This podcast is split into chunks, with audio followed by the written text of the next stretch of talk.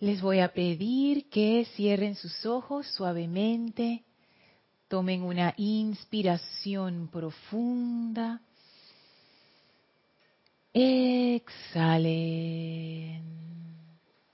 inspiren profundamente. Y exhalen. Inspiren profundamente una vez más y exhalen soltando toda tensión, toda preocupación. Dejen ir todas las limitaciones y problemas del día. Visualicen cómo toda esa energía discordante en la exhalación sale de ustedes y resbala de sus cuerpos, cayendo dentro de un gran pilar de llama blanca cristalina ascensional que ahora los rodea. Visualicen cómo con cada inhalación ustedes absorben esa energía dentro de sus vehículos, seres inmundos. Con la exhalación, esa energía radiante de adentro hacia afuera e empuja y saca toda discordia sin lucha, sin resistencia. Visualicen cómo toda esa discordia sale y se resbala suavemente de ustedes, liberándolos, dejándolos puros, gozosos, jubilosos, livianos. Vamos a centrar nuestra atención en la llama del corazón, esa llama triple maravillosa, con su gran radiación azul, dorada y rosa, expandiéndose en nuestro pecho como una llamarada gigantesca de amor divino, sabiduría divina y poder divino sentimos que ese poderoso anclaje magnetiza todavía más esa gran llama de ascensión que conforma el pilar de pura luz y amor que nos rodea. Y ahora vamos a inhalar esa sustancia en nuestro vehículo físico y en la exhalación visualizamos esa discordia saliendo de nosotros y siendo transmutada instantáneamente. Visualizamos el vehículo etérico, inhalen profundamente esa llama dentro del vehículo etérico y en la exhalación toda discordia sale, resbala suavemente y se transmuta en luz, dejándolos purificados, livianos, alegres. Vamos al cuerpo emocional. Inhalen profundamente esa luz y en la exhalación visualicen cómo toda esa discordia sale de ustedes fácilmente, de raíz, liberándolos y transmutándose inmediatamente en luz. Inhalen profundamente a su vehículo mental, esa gran llama de amor divino y ascensión y en la exhalación visualicen cómo de su cuerpo mental sale suavemente toda la discordia, sin lucha, sin resistencia, y se transmuta en luz. Con cada inhalación absorban más y más de esa llama a su conciencia, a sus mundos, a sus asuntos. Expandan esa energía en la exhalación al entorno donde se encuentran, a sus seres amados, a la comunidad en donde viven, al edificio o casa donde están. Expandan esa energía convirtiéndose en centros irradiadores de ascensión. Visualicen y sientan cómo su conciencia ahora entra en unicidad con la fuente de vida una, la magna presencia yo soy, universal e individualizada, ambas siendo una anclada en nuestros corazones. Y sentimos como toda esa, esa unicidad, esa luz, esa paz nos llena, inunda nuestros seres, dejándonos en un estado elevado de conciencia. Frente a nosotros llegan los amables serafines de Luxor, quienes abren un portal al templo de la ascensión. Avancen en conciencia por ese portal entren a través de las grandes puertas de ascensión y victoria, atraviesen ese bello jardín y contemplen los pilares del templo de la ascensión, elevándose al cielo y esa radiación majestuosa que envuelve ese santuario. Suban las escalinatas, atraviesen el primer templo, atraviesen el segundo templo, entren al tercer templo y en la pared del fondo encontrarán la puerta corrediza al cuarto templo. Presionen el botón a su izquierda para abrir esas puertas y entren ahora al cuarto templo, esa habitación sin paredes de pura luz blanca, en donde nos espera el amado Maestro Ascendido Serapis Bey. Sonriente, lleno de júbilo, lleno de energía como siempre, contento de que estemos aquí con Él una vez más.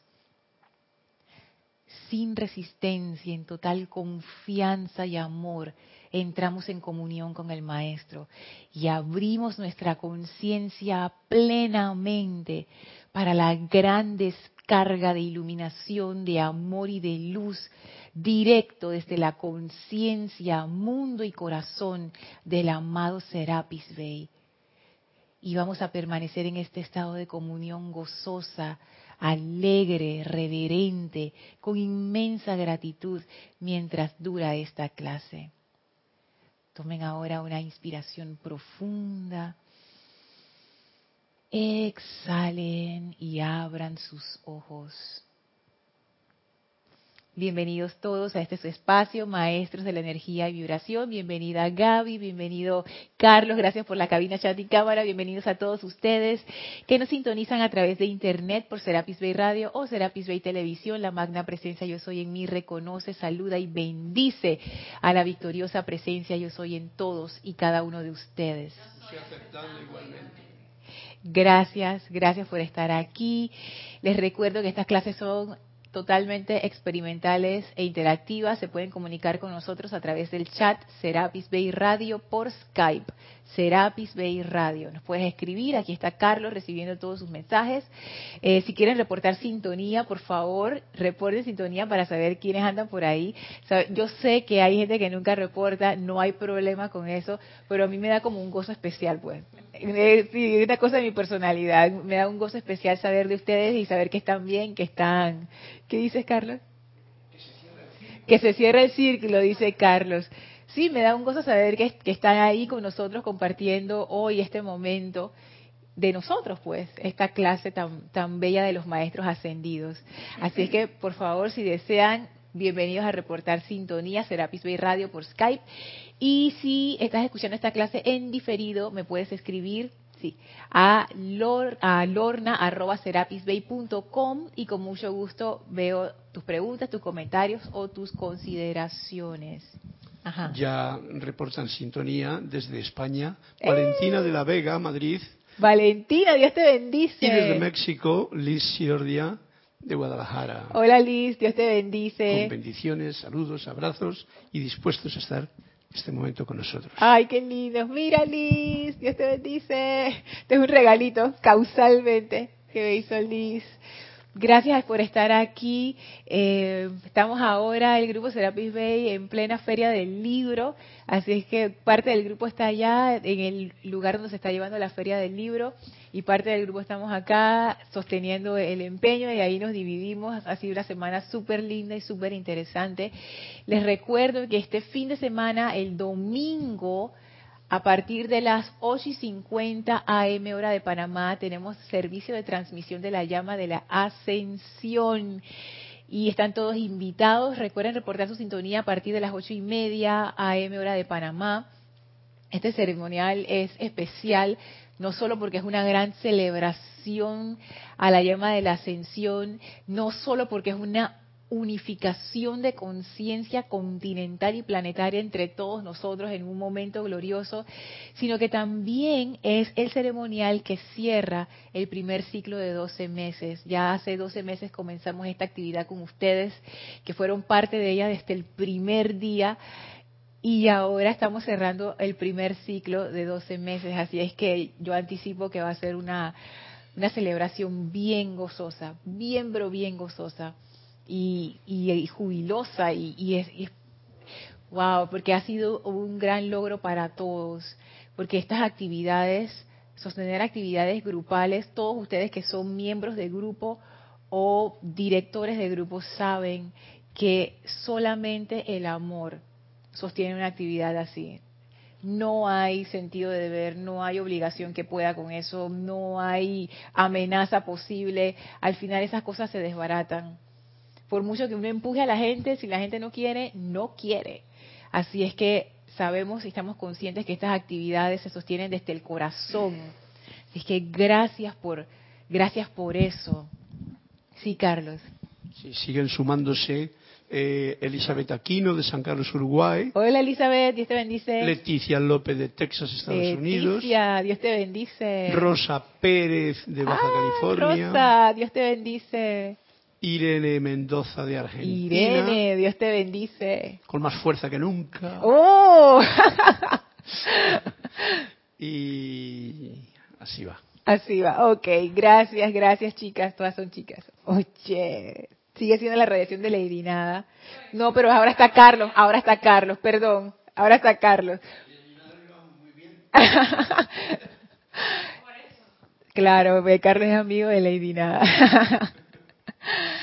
Súper. Así que bueno, ya saben, recuerden, servicio de transmisión de la llama este domingo a partir de las 8 y 50 horas de Panamá, AM. Y bueno, seguimos esta, esta última serie de clases hablando acerca de la maestría, la maestría sobre la energía de nuestro propio mundo, porque en realidad esa es la maestría. Cuando los maestros hablan de qué es maestría, no es un diploma que te dan como en el mundo educativo. no es un certificado de asistencia, dice Gaby, no es un certificado de asistencia, no es un certificado de completar tus estudios en alguna institución o plantel. Cuando los maestros ascendidos hablan de maestría, ellos se refieren a la capacidad de ser un maestro de tu propia energía, no de la energía de los demás, de la de uno, de la de uno, de la energía de tu propio mundo. Que aunque uno no lo crea, es bastante energía. O sea, nosotros manejamos mucha energía. Cada ser humano maneja un montón de energía y cada ser humano afecta a todos los demás seres humanos a su alrededor. Y eso es un hecho. ¿Cuántas interacciones no tenemos diariamente? Y ahora que estamos en la era digital y la era del celular donde todo es instantáneo, esa, esa esfera de influencia se ha aumentado un montón.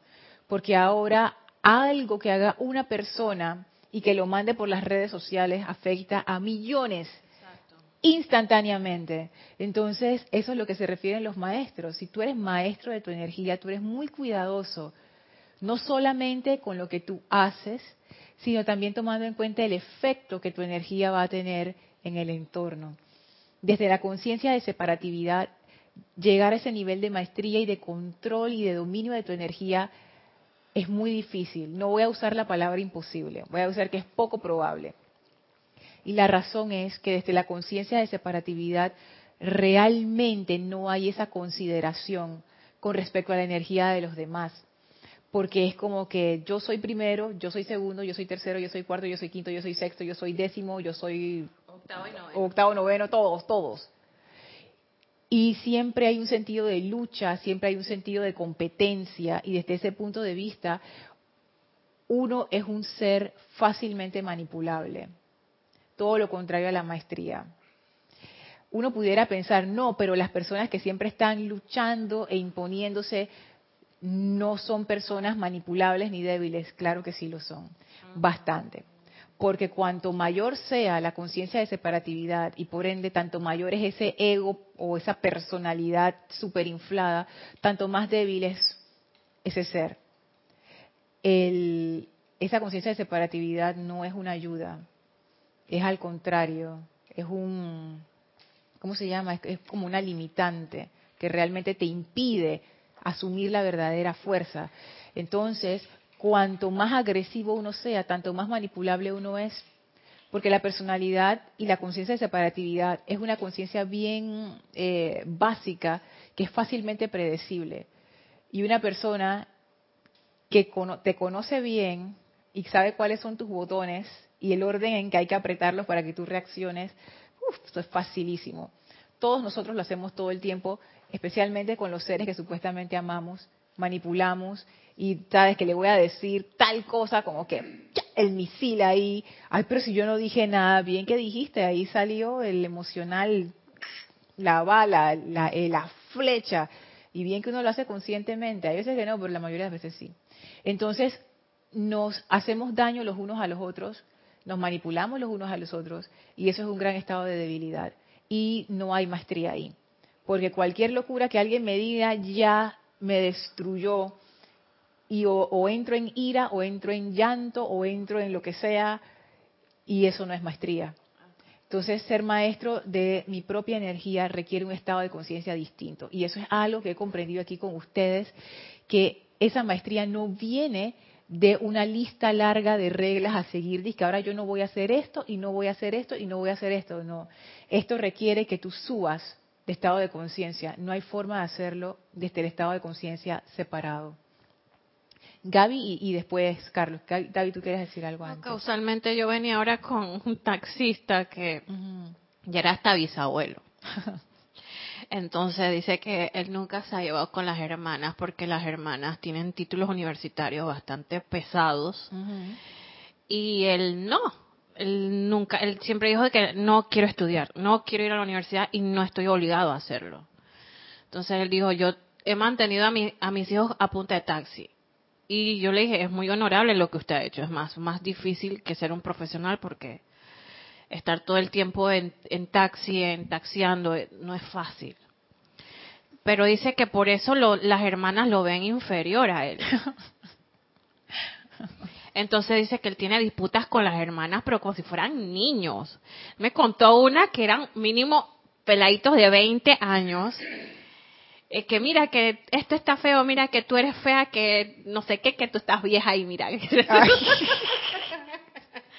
Entonces yo me pongo a ver eso de que, eh, pero usted, usted obedece a lo que ellas le quieran decir en el momento, y que, pero es que yo me tengo que defender. Viste, es que esas son las creencias que uno se lleva. Es que yo me tengo que defender. No necesariamente. Porque de, porque de qué tú te defiendes de algo que te va a hacer daño. Pero entonces ah, esa es la pregunta que sigue. ¿Y qué es lo que me puede hacer daño? No, y no me refiero a una respuesta metafísica y que yo soy luz y la luz nada la mata y entonces nada me puede hacer daño, porque eso es puro intelecto. Es realmente preguntarse, ¿por qué esto me lastima a mí? Y darse cuenta, en el ejemplo que acabas de traer, Gaby, que no son las hermanas, es Él. Él es el que siente esa inferioridad, sin ningún tipo de razón. Porque no es que lo que él hace es más difícil, lo que ellas hacen es más difícil, lo que él hace o ellas hacen es menos noble o más noble, es simplemente esa es mi decisión. Si yo me quiero ir por la derecha y yo estoy feliz de irme por la derecha, bueno ya, ¿cuál es el drama? No te gusta que me vaya por la derecha, hey, no estoy, no estoy matando a nadie, yo me voy por la derecha y ya. Yo no tengo conflicto con eso. ¿Cuál es el problema? Él sí tiene un conflicto con eso. Y tú sabes que yo le dije, dije, pero es que ya para qué, si ya todos hicieron su vida, ya todos son abuelos, bisabuelos, ya todos los hijos están grandes. Pero tú viste, esas cosas, si, si él te lo contó a ti, ¿a cuántas personas más no se lo habrá contado? Eso a él le molesta y le duele. Le duele. Entonces, eso es un indicativo que él necesita salir de esa energía, eso necesita ser transmutado. Y esas raíces corren bien profundas dentro de su psiquis. Cuidado que cuando eran niños se originó eso. Y esas son las ataduras que nos atan vida tras vida y que nos impiden realmente ser maestros de nuestra energía. Porque todos en ese cuadro familiar están atrapados y cada uno se atrapa al otro, atrapa al otro, pero realmente la, causa está dentro de cada una de estas personas. O sea, no son las hermanas las que lo atrapan o eran las hermanas, sino que dentro es como si ellos mismos estuvieran agarrando el cable y diciendo es que no me puedo liberar. O sea, es una condición de la conciencia de separatividad. En ese caso, eh, uno también tiene disputas con sus familiares. Bueno, por lo menos yo también las tengo. Pero cosas que uno le reclaman, pero también la otra persona tienen que saber que esa es tu vida. Ellos tampoco, ellos sobrepasan eso porque tú eres tu hermano, porque tú eres su familiar, yo te tengo que decir las cosas. Y eso, eh, hasta cierto punto, también es falta de respeto a tu, a tu libre pensamiento, libre ser. Pero si eso es así, uno también, uno puede decirle, mira, esto y esto, esta es mi vida, ocúpate de la tuya. Pero si ya eso ya pasa de que ya se meten en tu vida, no sé, ahí uno tiene que invocar para ver qué es lo que está pasando, porque si es que cada vez que te ven y que mira, es que tú no fuiste a la universidad, y se lo pasan 30 años en eso, y que tú no fuiste a la universidad, fue una decisión de él, no sé. Sí, esas son las cosas que, de verdad, de verdad que hay cosas que se le repiten a uno tantas veces y ya estando en la enseñanza uno sabe qué hacer con esa energía, eso hay que transmutarlo. Pero si yo no sé qué hacer con esa energía, esa energía sigue regresando, regresando, regresando y yo cada vez que la veo no sé qué hacer con eso. Y entonces lo que entra es la programación que me dice es que yo me tengo que defender, y eso lo hace peor. Entonces en vez de liberarte te aprisionas más. Carlos.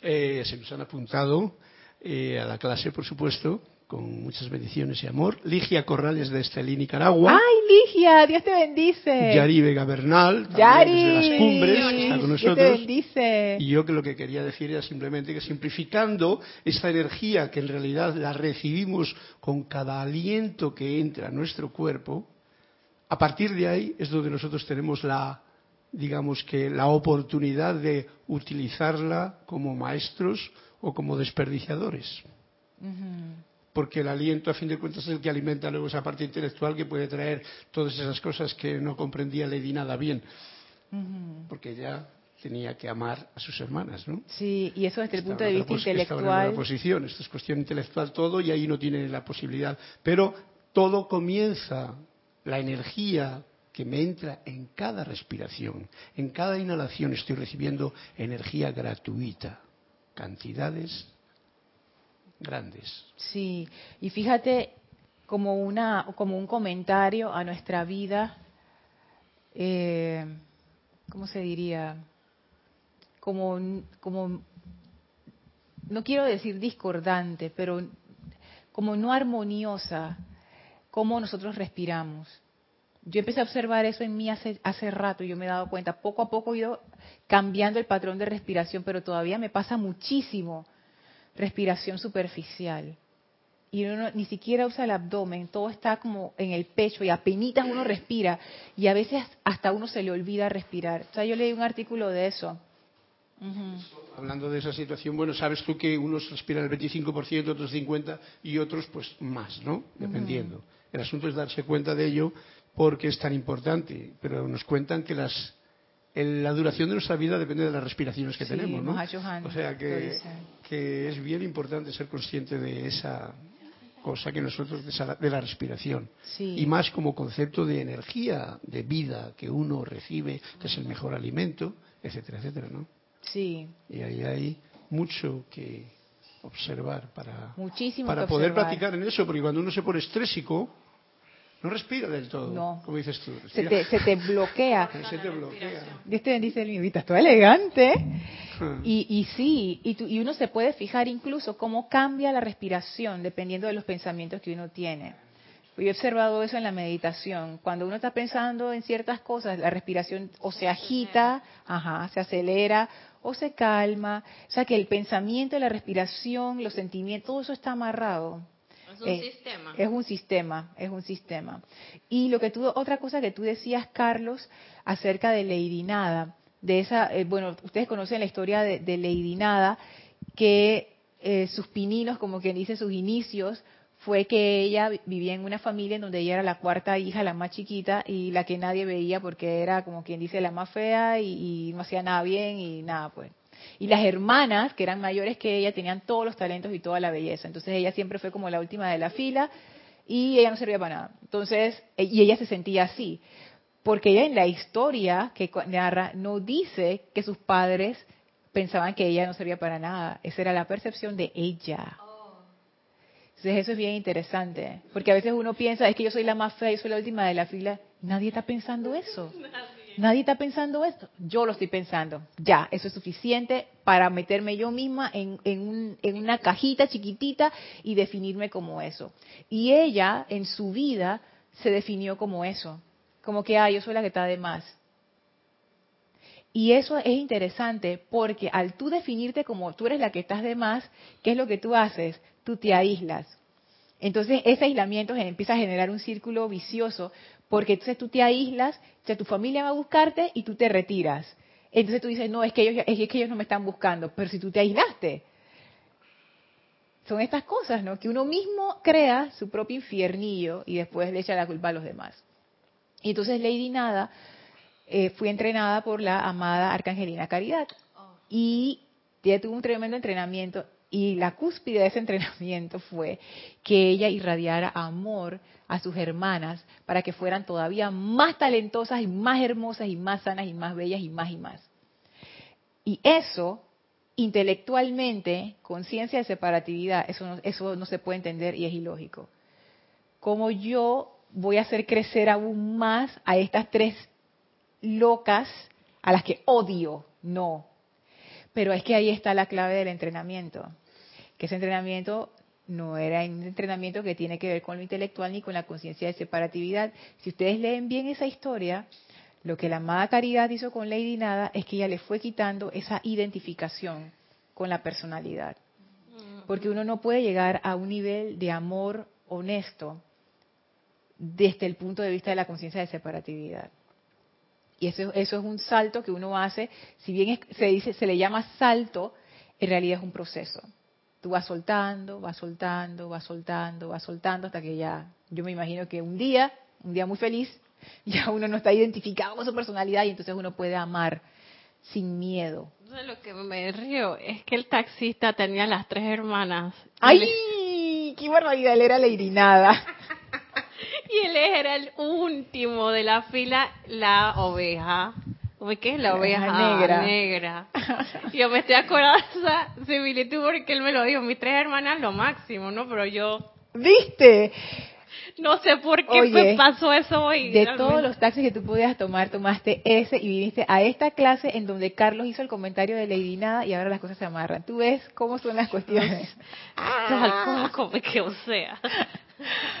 Así que sí, es, es muy interesante y es algo que yo estaba considerando cuando hacemos el ejercicio de el centro de mi universo, que hacemos esa invocación a la fuerza cósmica de amor. ¿Qué es lo que estamos haciendo ahí en realidad? Estamos cambiando de nivel de conciencia, a un nivel de conciencia donde, donde, la separatividad pesa menos, donde es más fácil amar y claro, de allí perdonar, uh, facilísimo, liberar la vida a punta de amor, clarísimo, clarísimo. Es que, ¿qué más? ¿Qué más hay que hacer? ¿Qué es esto? Uno regresa a su estado de conciencia normal de separatividad y ya eso no hace más sentido. Y uno le empieza a entrar todo el miedo y el rencor y la cuestión. Y fíjense lo que dice aquí en el Amantes a la Enseñanza 628, que es el que estábamos viendo en la clase anterior. Voy a leer otro párrafo que dice así, si ustedes elevan su llamado a los maestros ascendidos, a la hueste angélica y a los poderes de la luz, ellos anclarán su energía en los cuerpos internos suyos y los ayudarán irradiando sus sentimientos a través de ustedes, lo cual gradualmente transformará y transmutará el momentum de energía que ustedes han acopiado y calificado imperfectamente. Lo voy a, sí, lo voy a volver a leer porque presten la atención a estas palabras, porque aquí es como el secreto. Es el, siento yo que este, este es uno de los secretos de esta enseñanza, de esta dispensación. Yo no sé si eso en otras enseñanzas es así, pero en esta, esto es una clave para la maestría. Dice así, si ustedes elevan su llamado a los maestros ascendidos, a la hueste angélica y a los poderes de la luz, ellos anclarán su energía en los cuerpos internos suyos y los ayudarán irradiando sus sentimientos a través de ustedes, lo cual gradualmente transformará y transmutará el momentum de energía que ustedes han acopiado y calificado imperfectamente. Gradualmente. Estoy de acuerdo. ¿Está de acuerdo, Elma? Dice. Gradualmente, dice Gaby. Fíjense lo que dice aquí.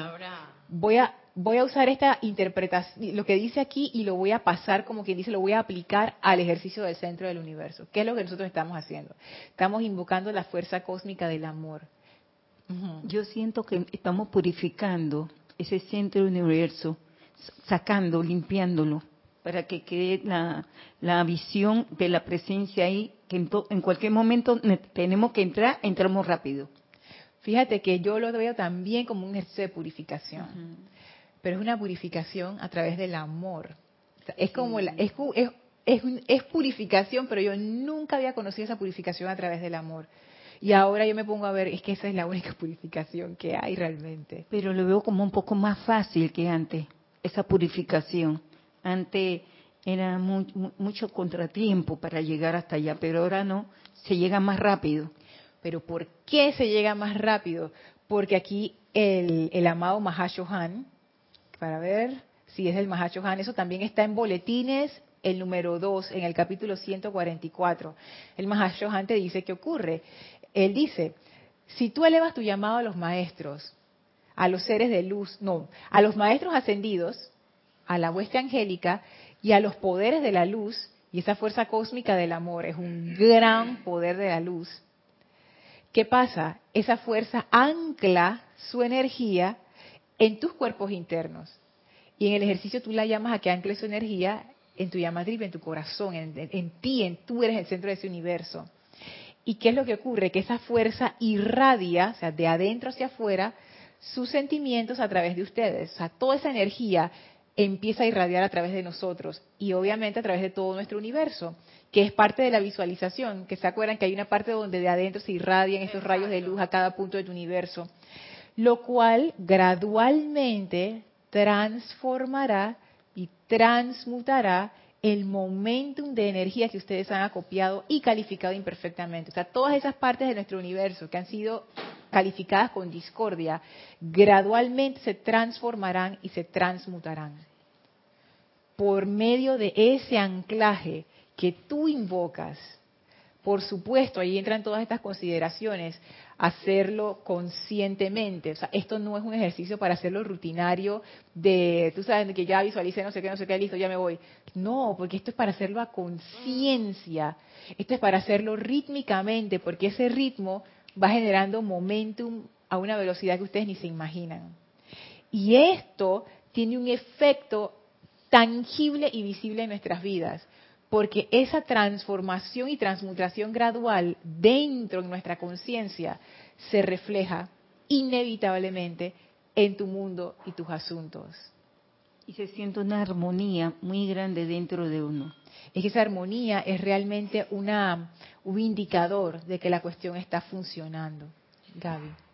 Sí, las cosas se empiezan a desenredar. Lo que estaba atado o como que con nudos, entonces se empieza a ver las luces al final del, ¿cómo que al final del camino ya se ven las luces?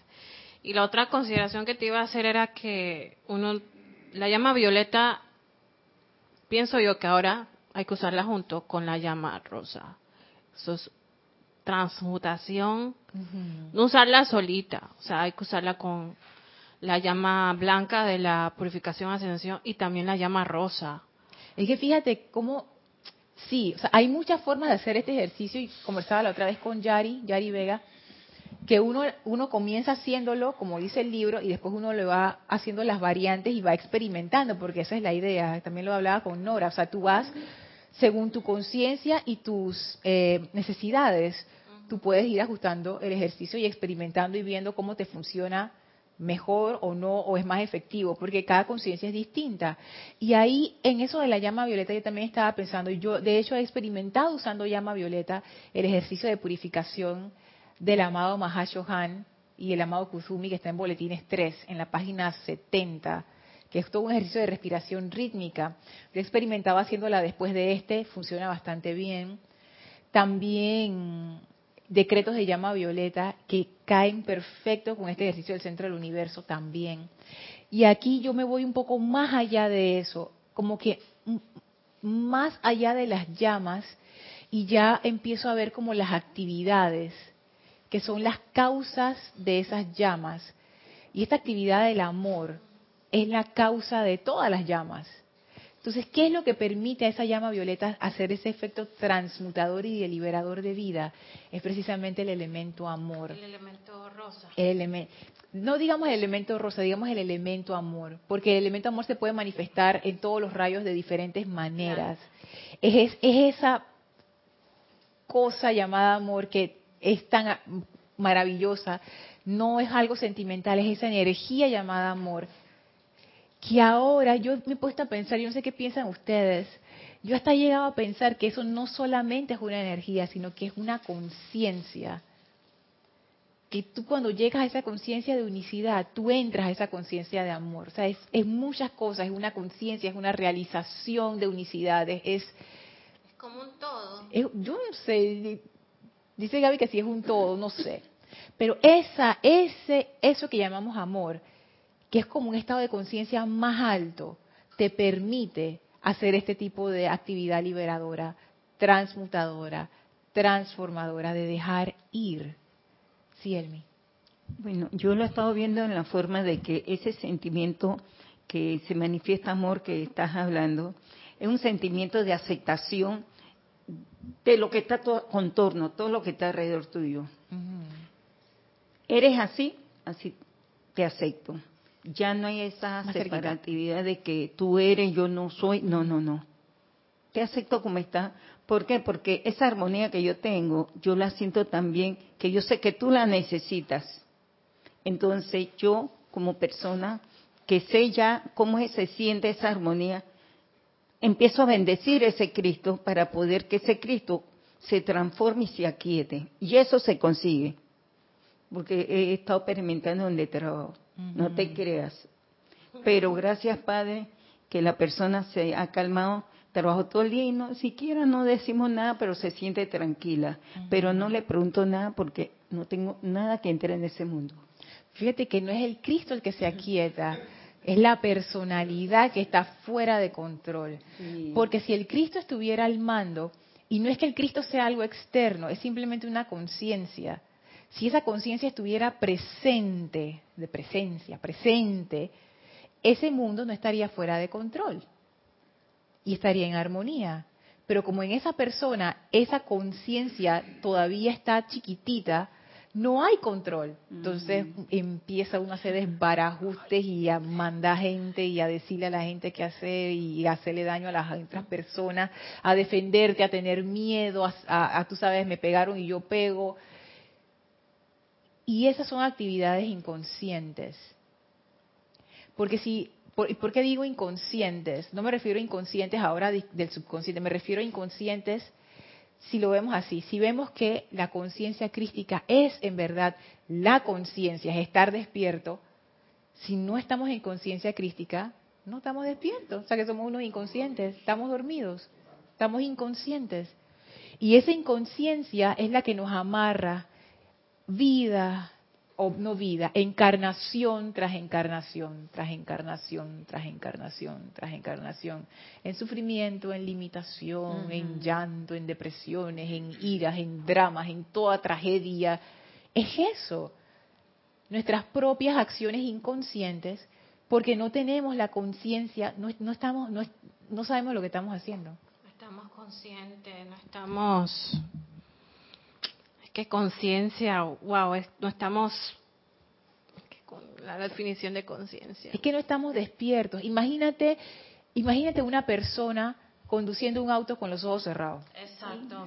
No sabes lo que estás. No sabes qué estás haciendo. O sea, no sabes qué estás haciendo. Ahí puede pasar de todo. Busco la definición de conciencia. Puedes buscar la definición de conciencia, sí. Y es, es es eso, es como si tú tienes algo en tus manos que es muy poderoso y tú se la das a un niño. Imagínense esa locura. Yo sé que el ejemplo que voy a usar es, gráfico y, fuerte, pero es como si tú le dieras un arma cargada, sin seguro, a un niño de tres años. ¿Tú qué crees que va a pasar ahí? Y se la das en un jardín de niños. Me queda disparando todo el mundo, Lorna. Y él mismo, o ella misma. O sea, eso te, tú le vas a hacer daño a todo el mundo y te vas a hacer daño tú y tú ni siquiera sabes qué está pasando. Tú ni siquiera entiendes qué está pasando y por qué me pasó esto. ese es el drama de la inconsciencia. Por eso es que genera sufrimiento, porque uno no entiende por qué, por qué, por qué. Producto de la inconsciencia. Que hay una que... Um, ah, espérate, Carlos el asunto de, de, eso de la inconsciencia, claro, la inconsciencia, pero esa es una palabra que, ¿cómo diría yo? que son un montón de programas que tenemos aquí, que desde que nacemos, los que nos tenemos que enfrentar y que hay que sacarlos, que son programas que vienen no solamente desde el nacimiento, desde el vientre de la madre, sino todo lo que ha venido detrás, incluso antes, como decías, otras encarnaciones. Pero esos programas que tenemos en esta encarnación, que son los que realmente nos, eh, nos, nos llaman, son los que nos van a causar todo ese miedo que nos hace actuar sin amor. Así es. Y ahí eso puede ir progresivo, pero a veces mucha gente no despierta nunca porque te mantienen dormido. De una forma que intelectualmente uno cree, puede creer que está despierto, pero está dormido. Porque si se le presenta el programa que tiene escondido por ahí, va a asustarse. Y tú lo has dicho, son programaciones, pero fíjate, pensando en eso, o sea, ¿qué te queda si estás dormido que actuar a punta de programación? Si tú no tienes conciencia, y es como si tú estuvieras durmiendo y están tus cuatro vehículos inferiores, ¿qué ellos van a hacer? Lo que están programados a hacer. Es como cuando uno está inconsciente, el cuerpo, o cuando uno está durmiendo, tu cuerpo sigue respirando, él sigue digiriendo si comiste tarde, él sigue haciendo todas sus funciones normal, toda su programación, porque él es el cuerpo, eso es lo que hace un cuerpo. Independientemente si tú estás ahí consciente o no eso así está construido, así está diseñado, así está hecho. Yo me imagino que los cuerpos internos también tienen ese tipo de funcionamiento. Si nosotros estamos inconscientes como estamos ahora, ellos siguen funcionando. y el cuerpo etérico sigue grabando todas las cosas y el emocional sigue reaccionando y el mental automáticamente. Por eso, por eso la misma vida o la maestra vida nos da esos palos en cada momento. Que nos vemos con la otra gente, que lo vemos con nosotros mismos, accidentes, incidentes, etcétera, para que no. Despertemos, despertemos. Sí, Gaby. Y después Elmi. Bueno, hay bastantes definiciones de conciencia. enfrente. Porque también habla de la conciencia, de la psiquis, de la cognoscitivo, que eso ya viene siendo de psicología y mm. tal. Dice, eh, conciencia, nombre femenino, dice. La conciencia. Es un conocimiento. Póntelo enfrente, ponte el micrófono ajá, Es un conocimiento de su propia existencia, de sus estados y sus actos. El conocimiento es responsabilidad personal a una cosa determinada o una situación o un deber. Dice también que el, facultad del ser humano para formular juicios espontáneos e inmediatos sobre sus propios actos y los ajenos. Eh, sentimiento de haber reflexionado y juzgado. Eh, cuidado, responsabilidad, también dice. Eh, darse cuenta. Yo creo que esa es la definición más clara. Darse cuenta. y, hay varias definiciones ahí que pudiéramos unir. Que, que, en realidad es eso, darte cuenta. Tú sabes qué está pasando adentro de ti pero nosotros no sabemos qué está pasando, porque todo es automático. Entonces las cosas nos pasan y, uno no entiende por qué. Y los maestros dicen, tranquilo, ustedes pueden ir transformando esa, esa dormición en despertar mediante nuestra energía. Lo que ustedes necesitan hacer es anclar nuestra energía en ustedes. Y esa energía va a ir haciendo la transformación. Y en el caso de ese ejercicio en particular es la fuerza cósmica del amor.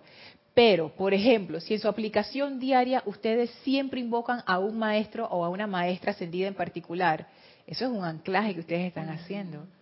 Por ejemplo, si ustedes tienen un campo de fuerza y ustedes siempre hacen invocaciones a un aspecto de la llama o a un maestro en particular, eso es un anclaje de este tipo. Y ese anclaje tiene un efecto. Eso va transformando y transmutando los momentos de energía discordantes. Eso se puede hacer a nivel individual y se puede hacer a nivel grupal. No lo puede hacer en su hogar, Tú puedes invocar un aspecto del fuego sagrado en tu hogar y anclarlo ahí y todos los días tú haces tu invocación para darle sostenimiento a ese foco. Tu hogar, la energía discordante de tu hogar se va a ir transmutando y se va a ir transformando de manera inevitable porque eso es lo que hace esa energía. Ahí lo que nos toca hacer a nosotros es la parte del sostenimiento, la parte de la invocación y la parte de una vez haber una vez después de haber invocado ajá, dejar que esa energía haga lo suyo sin resistencia y actuar en concordancia a lo que estamos invocando. Tenerlo presente a lo largo de nuestro día. Por ejemplo, imagínate que estamos trabajando el aspecto, no sé, misericordia, por decir un aspecto cualquiera. Perdón. Y yo hago una invocación a la amada Maestra Ascendida Kuan al inicio de mi día, porque eso es parte de lo que yo hago todos los días, mi aplicación, Maestra Ascendida Kuan tu llama de misericordia. No es que yo me desconecto, sino que a lo largo del día, oye, ah, Maestra Ascendida Kuan Yin. Y cuando lleguen esas oportunidades, porque, porque van a llegar en donde uno puede ser misericordioso o un déspota, esas son las oportunidades. Al inicio se te van a ir y uno va a meter la pata, pero ya después, porque esa energía está haciendo su trabajo, tú vas a estar cada vez más consciente y ahí entonces vas a empezar a tener ese tiempo, ese espacio que te permite, en vez de desbocarte a hacer un déspota, darle la oportunidad a la misericordia. Y eso es algo que muchos de nosotros que hemos estado ya rato aplicando la enseñanza lo hemos visto pasar. Elmi. Mira, qué importante es lo que está diciendo. Mira, siempre he estado pidiendo a la señora Estrella esa purificación de mis cuatro vehículos. Y también le pido que me ponga el orden divino en mis cuatro vehículos para yo estar consciente de mis pasos, de mis decisiones y cómo todo el comer, el, el andar. ¿Por qué? Porque necesito tener ese control en mí, porque no puedo dejarme que se desboquen los cuatro cuerpos internos. Entonces, ella me ayuda a purificar y ella me da la respuesta y me, y me ayuda a tener esa armonía que siempre estoy detrás de ella pidiéndosela. Pero por eso que te comprendí cuando leíste la parte, eh, te comprendí cuando estás leyendo la, la amante, donde dice que uno hace las invocaciones a ellos y ellos anclan, ellos se anclan en uno y es cierto porque por eso porque uno lo ha vivido y ha sostenido ese sentimiento de amor y gratitud hacia ellos entonces, si yo tengo ese sentimiento de amor y gratitud, yo lo tengo que tener en mi contorno, pero en un silencio. Nadie se entera. Ah, sí. Gracias por decir eso. Esto estas actividades son en silencio. Ahora estamos dando ejemplos porque es parte de la clase, pero realmente si tú haces el anclaje de una llama en tu hogar, oye, eso es algo discreción, silencio. Porque tú lo, lo, que menos quieres es que venga energía en contra a molestando eso. Entonces, ahí es mejor guardar silencio, como hacía Lady Nada, y hacer simplemente lo que tú sientes y consideras que tienes que hacer. Y esto del anclaje es una manera súper, pienso yo, es, es buenísima para nosotros en nuestros tiempos. Porque anteriormente en otras religiones, en otras doctrinas, tú tenías que separarte del mundo para hacer estas cosas. Te metías en un monasterio, te ibas a un templo por allá, o cambiabas tu práctica de vida, te, aislabas de tu familia. Pero en estos tiempos donde nuestra vida es un poco más agitada, yo pienso que esta es una forma en donde es fácil practicarlo. Esto es fácil practicarlo. Y cuando tú veas los efectos constructivos, tú vas a querer hacerlo todavía más. Y sentirlo, tenerlo siempre encima de ti, que no quiere que se vaya. Y eso funciona al contrario del otro método en donde tú te aíslas, te purificas y después tú regresas. Esto es tú estando dentro de la olla donde se está cocinando todo, tú empiezas este proceso de transformación y de purificación. Pero de una manera tan gentil, porque esa energía no, no, no es disruptiva, esa energía es poco a poco, porque aquí dice gradualmente, gradualmente, eso va con tu conciencia. O sea, si tu conciencia es bien elástica, bueno, así mismo va a ser el proceso. Si tu conciencia es un poco más rígida, bueno, así mismo va a ser el proceso, se adapta y tú te vas adaptando. Y entonces tú te vas transformando dentro de esa olla y esa energía, de alguna manera, va transformando lo que hay alrededor. Entonces, te, eh, tú te conviertes en un punto de luz, un foco de luz, mm. literalmente dentro de ese sitio, dentro de tu familia, dentro del lugar donde laboras o dentro de la empresa que donde, donde estás o dentro de cualquier sitio donde tú estás. Pero es por este anclaje. Y dice el maestro, en estos momentos son muy pocos los seres no ascendidos. Ay, déjenme hacer un cambio en la batería.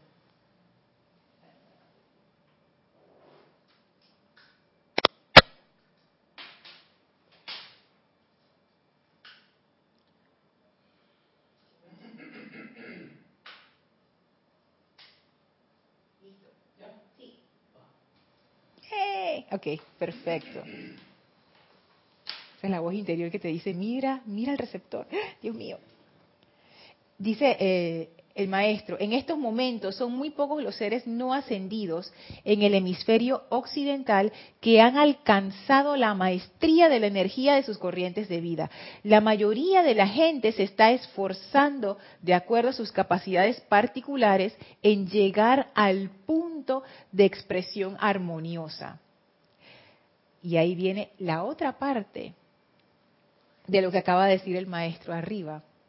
En estos momentos son muy pocos los seres no ascendidos en el hemisferio occidental, nos está hablando a nosotros, todo lo que es Europa, África y América, esos somos nosotros, que han alcanzado la maestría de la energía de sus corrientes de vida. O sea, son muy pocos los que lo han logrado. La mayoría de la gente se está esforzando de acuerdo a sus capacidades particulares en llegar a un punto de expresión armoniosa. ¿Por qué? Porque si no hay cierta medida de armonía, esa energía que uno acaba de invocar para hacer un anclaje no se da. Por lo que veíamos en las clases anteriores que, le, pusimos y que le puse ley del cultivo, que eso no está en ningún libro y eso no existe, eso fue un nombre que se me ocurrió. Pero fue para, para plasmar ese principio en donde tú puedes invocar esa energía de los maestros y esa energía es como si fuera una semilla. Pero esa energía necesita la tierra en donde crecer porque una semilla en el vacío no, pasa nada, se queda ahí en semilla.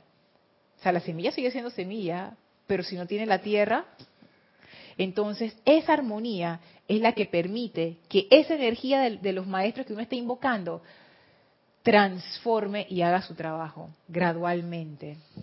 Sabes que también caigo en la cuenta de que estamos aquí en este plano para hacer multitasking, yo creo. ¿Por qué? Porque estamos transmutando, estamos amando, estamos metiendo la pata todo a la vez. Entonces yo creo que eso no, no sé si no, por lo menos lo hablo por mí, si me han pasado en otras encarnaciones de que estoy consciente de lo que hago y, y la cosa se pone como un poco más disciplinada y sabes que a veces el carro no quiere andar. Entonces, todo a la vez. Entonces los maestros nos dicen, ustedes tienen que estar ocupándose de sus asuntos, de sus personales, eh, viendo, estudiando la, el ser, la espiritualidad dentro de la enseñanza, practicando, metiendo la pata, o sea, todo a la vez. Y la gente se cree que, ay, pero es que yo hago mucho en ese trabajo, yo soy muy multitasking, pero es que ya eres multitasking, mija. ya todo te viene. Y otra cosa, este, este planeta es tiene tantos contrastes y tantas, wow, es, algo increíble. Amo este planeta. Yo creo que es porque yo tengo mi apeguito aquí que vengo una y otra vez. Es fértil. Cualquier cosa crece acá. O sea, el que es mo, bacterias, todo crece. Tú le echas cualquier tipo de, de semilla a la tierra, la tierra. Estamos en un planeta fértil todavía como dice las semillas, nosotros tenemos todavía el, chance de sembrar una buena semilla y que nos crezca un buen, una buena cosecha. Porque todo es fértil aquí, hasta lo que no es tan bueno y tu positivo es fértil. Pero está en nosotros echar la, la semilla que es correcta. Tú ves aquí, esto es un planeta de abundancia de todo tipo de abundancia, hasta de los más pequeños, de una bacteria, un, de un ácaro, todo. O sea, estamos en, en, pleno momentum de, de, de hacer crecer buenas semillas.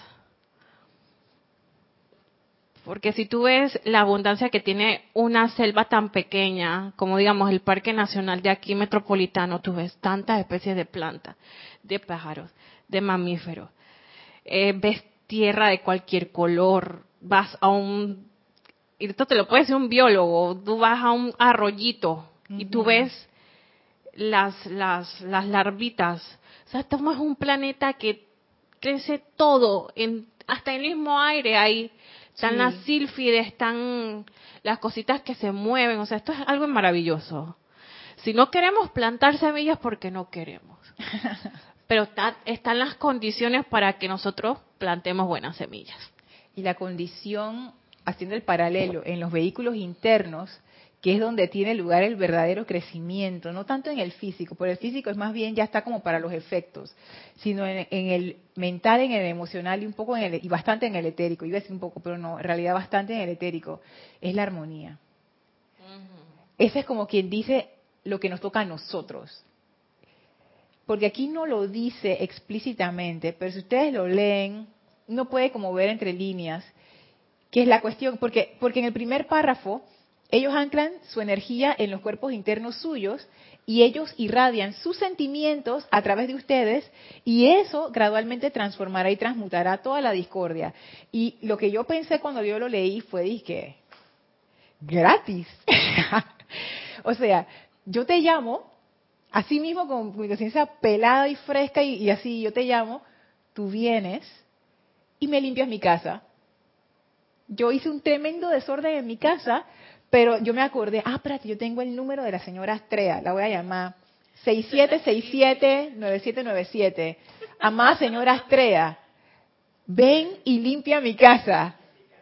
Purifica mi templo, como dice el canto. Cierro el celular, tin, tin, abro la puerta, ahí está la señora Astrea con todas sus legiones. Y yo le digo así, adelante señora Astrea. Y me siento en el sillón a ver a los ángeles limpiar, limpiar, limpien mi baño, limpien el, fregador, limpien todo. Pero entonces, ¿cuál es la otra parte? O sea, así nada más. Dice, que no. Se va a trabajar con ella conjuntamente. Ah, pues este, que esa es la otra parte. La otra parte es la armonía.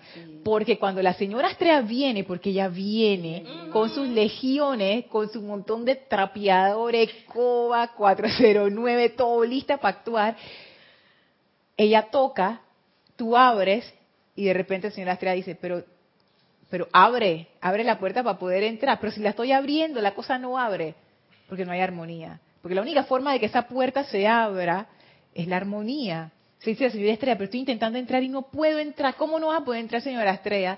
Y la señora Estrella dice, pero es que tú no estás en armonía. Y no es que una armonía perfecta así, que del cielo, yo no sé. No, es un grado decente de armonía. O sea, como que ¿Tú, sabes cuál es un grado decente de armonía? En, un momento donde tú te sientas bien. Que yo me siento bien. ¿Sabes que a veces uno se siente bien así como de la nada? Así que, ay, yo estoy bien, ay, me siento bien, estoy como contenta. ¿Dónde les ha pasado? Eso, eso es un indicativo que tú estás en un buen nivel de armonía. Y ahí las cosas funcionan. Es el fertilizante. Ese, ajá, ese suelo, esa es tierra el fertilizante no se puede. Exacto. Y entonces ahí la señora Estrella puede entrar hacer su trabajo, pero claro, tú la estás invitando y le estás dando el pase mediante tu armonía. Pero si no hay armonía, la señora Estrella dice, bueno, voy a dejar aquí la escoba y el trapeador, me llamas de nuevo cuando, cuando pueda entrar. Estoy dispuesta, pero tú también tienes que abrirme la puerta. o sea, tú me, tienes, tú me tienes que dar la tierra. O sea, si no, yo, yo no puedo crecer ahí. Mira, que por eso es por lo que dice el maestro, que en estos tiempos que estamos viviendo en esta parte occidental es tan difícil, ¿no? Que hay tan pocos los que logran. Porque hoy día, y en estos últimos tiempos, porque yo sí he leído en el, bien en el libro de Jesús, él mismo dice que en aquellos tiempos mucha gente antes de que él manifestase la ascensión y tuviese todo eso, había logrado la maestría. Él lo dice así de claro. Pero estos tiempos es más complicado para nosotros. El teléfono, las noticias, lo otro, las velocidades, los ruidos, etcétera, que ya no es lo mismo que hace un siglo. No hace un siglo y medio. Vamos a poner más porque si no, me refiero a la mecánica que ha entrado en el mundo y que está moviendo las cosas de una forma tan veloz y tan rápida y tan desordenada, ¿no? Mantener la armonía, porque puedes tener un momentito de, ay, qué bien me siento ahora, pero mantenerlo durante todo el tiempo con gozo, alegría y tal, pues eh, tiene su trabajito. Sí. O su dedicación o su comprensión. Sí, y es que ahí viene la cuestión, porque ahí pudiéramos entrar en una de esas de ¿qué vino primero, el huevo o la gallina? Porque uno pudiera decir, sí, pero sostener ese nivel de, armonía implica un cierto nivel de maestría. Bueno, sí. Claro que sí. Estamos trabajando en eso. Claro que sí. Porque no solamente, o sea, los maestros ascendidos no solamente ponen, sí. Ah, sí, yo, yo te la doy, yo te la doy los maestros ascendidos no ponen solamente de su parte, ellos siempre ponen de su parte. Es esta. gracias. Sino que uno también tiene que poner su parte, oye, y esa parte, ese, ese, esa parte que uno pone no es un esfuerzo de que te ponen una cadena y tú eres un esclavo picando piedras, ese no es el esfuerzo. La cuestión es, oye, pon tu vida en orden, o sea, mantén, mantén un nivel de armonía, no te estamos pidiendo la gran cosa, o sea, mantente bien, mantente armonioso para que podamos ayudarte. A veces no me parece insensato, pero sí me doy cuenta que mantener un nivel, llegar al punto de expresión armoniosa, como dice el Mahashohan, ¿qué implica eso? Eso implica tomar una decisión, como la tomó el taxista, pero una decisión de diferente tipo. Y es decir, tú sabes que yo no voy a hacer cosas que destruyan mi armonía. Y ahí uno se va a enfrentar directamente con su propia programación. Porque hay muchas cosas que nosotros hacemos que son que conducen a la discordia. Y, nosotros bien que sabemos. hay cosas que uno no sabe, pero hay otras que uno sí sabe. Es como comer cosas que te engordan y sabes que te engordan. y las estás comiendo. O vamos a decir que te hacen daño. Cosas, cosas que tú sabes que te caen mal. Porque uno sabe cuáles son esas cosas y cada vez que uno las come le cae mal. Pero uno dice, no, mi vasito de leche en la noche no me lo quita nadie, se te sopla el estómago, te da indigestión, tienes que ir al baño, pero tú igual te lo tomas porque tú sabes. Entonces esa es la decisión con la que nosotros nos enfrentamos para llegar a ser un punto de expresión armoniosa. Porque ahí uno se da cuenta, oye, esto es un compromiso, la cosa no es relajo. Yo quiero esa asistencia, yo quiero esa transformación que yo voy a dar a cambio. ¿Qué voy a dar a cambio? Tu armonía. Mi armonía, exactamente. Pero ves, entonces, ¿cómo yo llego a esa armonía? Necesito empezar a poner mis prioridades claras. Pero Lorna, es que también, al menos yo tengo que ver qué es lo que yo quiero y cómo me quiero sentir. Porque si yo no sé qué es lo que yo quiero, no voy a poder tener la armonía. Y tú sabes que eso es bien clave. Lo que te acabas de decir, ¡ah! ya son las 6 y 31. Ay, Dios mío. Ok. Lo que tú acabas de decir, Elmi, es muy, es muy cierto. Es muy cierto.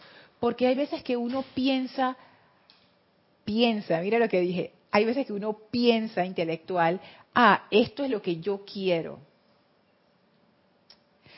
Pero realmente el corazón no acompaña o todavía, digámoslo así, todavía no hay suficiente momentum para acuerpar esa decisión intelectual. Entonces uno dice, ah, yo, es que yo eso es lo que yo quiero, yo quiero ser un foco irradiante de los maestros ascendidos, yo quiero eso. Y esa armonía que es necesaria para hacer ese foco irradiante, yo, yo estoy dispuesta, pero todavía es, es intelectual, todavía no, no hemos llegado a ese punto desde nuestro corazón de decir, y eso es lo que yo voy a hacer, que es lo que tú decías, Carlos, de la acción, que tiene que ver con el amor, que tiene que ver con lo que tú quieres en tu corazón. Todavía no hay suficiente momentum para moverte a esa acción y para, tú sabes que corto de raíz, hasta aquí llegamos tú y yo, discordia, me voy. Para llegar a eso se requiere fuerza, se requiere momentum, pero ¿cómo uno va logrando ese momentum? Poco a poco, con las pequeñas cosas que se van apareciendo en la vida de uno donde viene la renuncia de muchas cosas. Sí, donde viene la renuncia de cosas para hacer espacio a otras cosas mejores que están en la dirección que uno supuestamente quiere. Y no se, no se asusten ni se alteren porque hay una lección del amado Mahashohan, eh, recuerdo haberla traído alguna vez, donde está en los boletines, donde él decía que el proceso de subir de conciencia es que primero uno sube, como quien dice, el mental, después el emocional y por último el físico. O sea, es como un salto. Entonces, claro, nuestras aspiraciones son eso. Primero tú como que te lo imaginas en tu mente, intelectualmente. Tú dices, ay, yo quisiera esto, yo quisiera lo otro. Poco a poco ya subió el mental. Después, dependiendo de cada quien, la velocidad de cada quien, sube el emocional. Entonces uno llega al punto de aplomo, porque al inicio es como que, ay, yo quisiera. Pero si el deseo es verdadero, ese yo quisiera se va transformando en yo quiero. Y cuando el yo quiero es suficientemente fuerte, ese es el salto del emocional. Y por último, puede pasar un tiempo antes de que uno empiece a actuar en el físico, en concordancia con lo que uno quiso al inicio. Entonces es, un proceso, no, hay que desesperarse. Pero sí, ese, ese anclaje requiere de armonía. Y ese anclaje es importante, ¿por qué? Porque eso eleva nuestra conciencia, la conciencia del amor, que nos permite esa maestría de nuestro mundo. Que esa conciencia de amor es realmente la conciencia crítica. Ahora, lo estoy viendo así. No, yo pensaba que será una cosa diferente, pero yo creo que no. Que la conciencia crítica es una realización de esa conciencia de amor. Y hay muchísimas realizaciones de esa conciencia de amor. Siento yo que cuanto más uno sube, por ejemplo, la realización del amor que tienen Helios y Vesta, los dioses soles, es gigantesca comparada con la del Mahashohan. Pero la realización del amor que tiene el amado Mahashohan es gigantesca comparada con la mía, por ejemplo, que todavía no he llegado ni a los pies de esa conciencia. Esa realización de amor, Lorna, en la forma que a mí me gusta y siempre lo he estado reflexionando, en acción porque el amor es el amor y puede ser un amor dormido. Sí. Pero un amor de acción es realizar y hacer. Así es, eso mismo. Así que bueno, lo dejo ahí para su consideración. Vamos entonces a despedirnos del maestro. Les voy a pedir que cierren sus ojos, visualicen al maestro frente a ustedes, denle las gracias por esta gran dispensación de luz, de iluminación y de entendimiento. Con gran amor nos retiramos ahora del cuarto templo, nos retiramos del tercer templo, nos retiramos del segundo templo, nos retiramos del primer templo, descendemos las escalinatas, atravesamos el jardín, atravesamos por las grandes puertas de Luxor y llegamos en conciencia al sitio donde nos encontramos físicamente para expandir esa energía armoniosa a todo nuestro alrededor. Tomen ahora una inspiración profunda. Exhalen y abran sus ojos. Muchísimas gracias por acompañarnos hoy. Recuerden este domingo, servicio de transmisión de la llama a partir de las 8.50 AM, hora de Panamá. Que la presencia yo soy los bendiga y los llene de luz. Mil bendiciones a todos. Muchísimas gracias.